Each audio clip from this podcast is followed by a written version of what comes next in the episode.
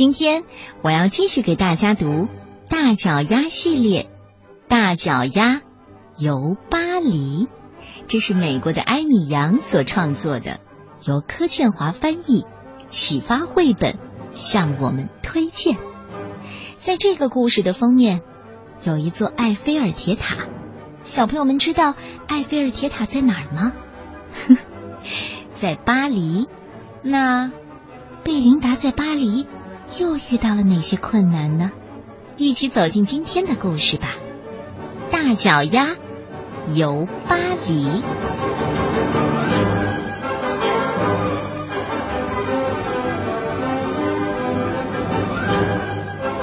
这几天，全巴黎的人都在不停的谈论一条大新闻：芭蕾舞蹈家贝琳达要来演出了。杂货店的老板告诉穿粉红色衣服的女士：“哎，我可告诉你一个好消息是，贝琳达要来了。什么？贝琳达要来了？太好了！嗨，朋友们，贝琳达要来了！”穿粉红色衣服的女士告诉她的朋友，那位朋友告诉她认识的每一个人：“哎，我告诉你，贝琳达要来了。”哦，真的吗？来咱们巴黎吗？是的，整座城市里只有一个人并不期待贝琳达的演出。你知道他是谁吗？这个人就是贝琳达自己，并不是因为他的芭蕾舞衣有点紧了，虽然那是事实。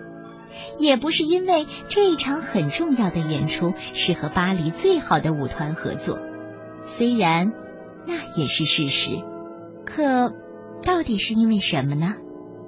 原来贝琳达刚到巴黎，就有人对她说：“哦，亲爱的女士，我们很遗憾的通知您，您的鞋子被运到了帕果帕果去了。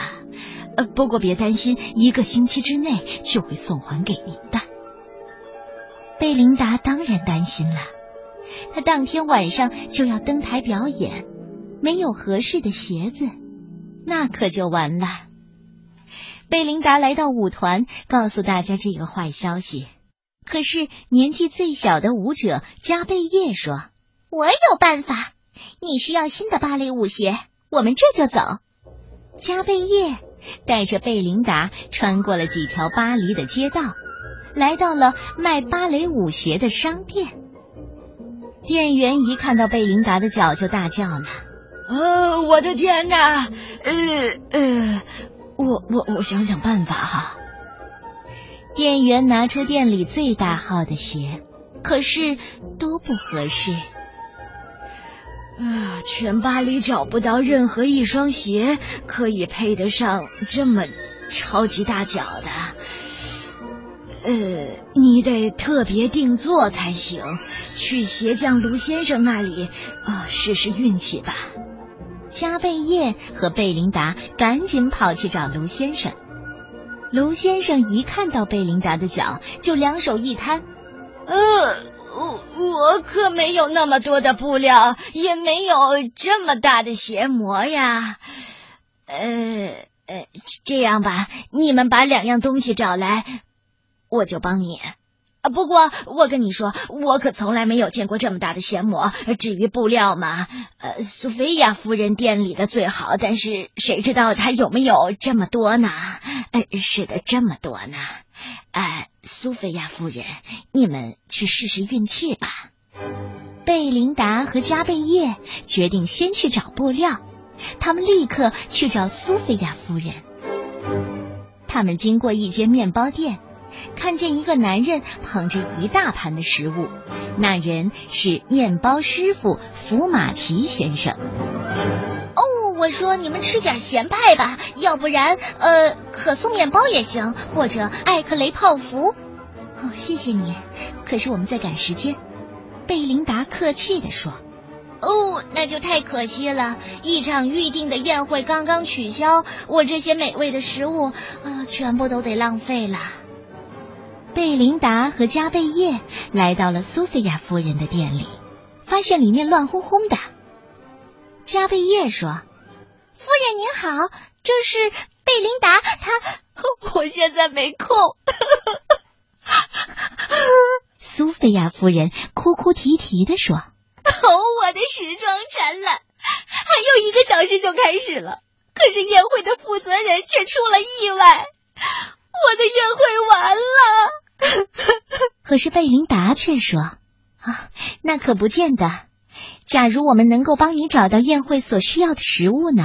呃，呃，我愿意做任何的事情，真的。